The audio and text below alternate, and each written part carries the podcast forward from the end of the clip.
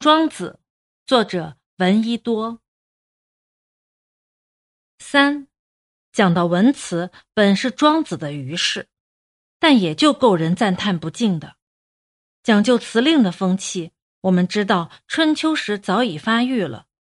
战国时，纵横家及以孟轲、荀卿、韩非、李斯等人的文章也够好了，但充其量只算是辞令的极致，一种纯熟的工具。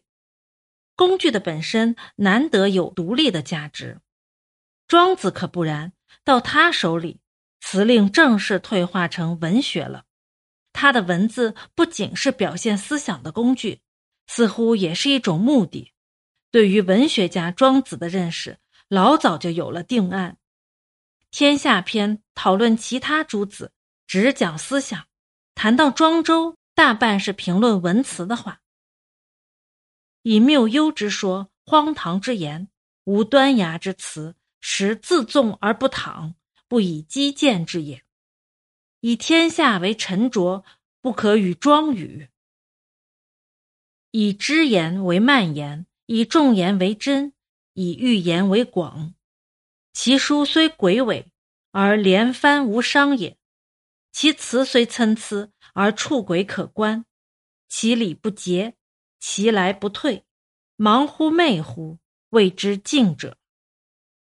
这可见庄子的文学色彩，在当时已瞒不过《天下篇》作者的注意。至于后世的文人学者，每逢提到庄子，谁不一唱三叹的赞颂他的文辞？高四月说他：“集天之荒，穷人之伟，放肆以眼，如长江大河滚滚灌注。”泛滥乎天下，又如万籁怒嚎，澎湃汹涌，生沉影灭，不可控团。赵秉忠把他和列子并论，说他们痴而未闻，穷造化之姿态及生灵之辽广，剖神圣之渺幽，探有无之隐则。呜呼！天籁之鸣，风水之运。无弥得谈其奇矣。林约言讲的简阔而尤其有意志。庄子如神仙下世，可吐血浪，皆成丹砂。读庄子本分不出哪是思想的美，哪是文字的美。那思想与文字、外形与本质的极端的调和，那种不可琢磨的浑圆的机体，便是文章家的极致。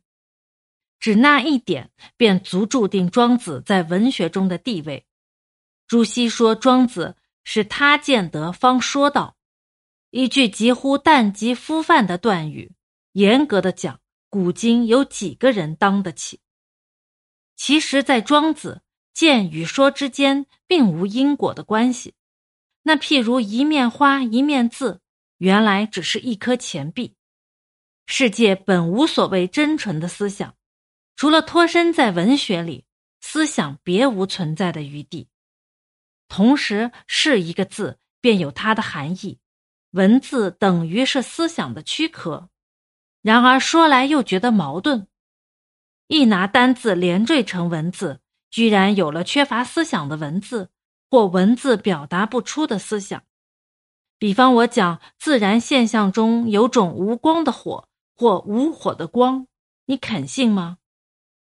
在人工的制作里，确乎有那种文字与思想不碰头的偏枯的归向，不是词不达意，便是词浮于理。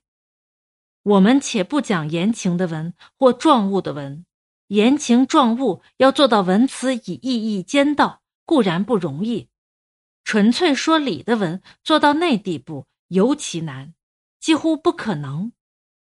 也许正因那是近乎不可能的境地，有人便要把说理文根本排出文学的范围外，那真是和狐狸吃不着葡萄说葡萄酸一样的可笑。要反驳那种谬论，最好拿庄子给他读，即使除了庄子，你抬不出第二位证人来，那也不妨。就算庄子造了一件灵异的奇迹，一件画工罢了。就算庄子是单身匹马，给文学开拓了一块新领地，也无不可。读庄子的人定知道那是多层的愉快。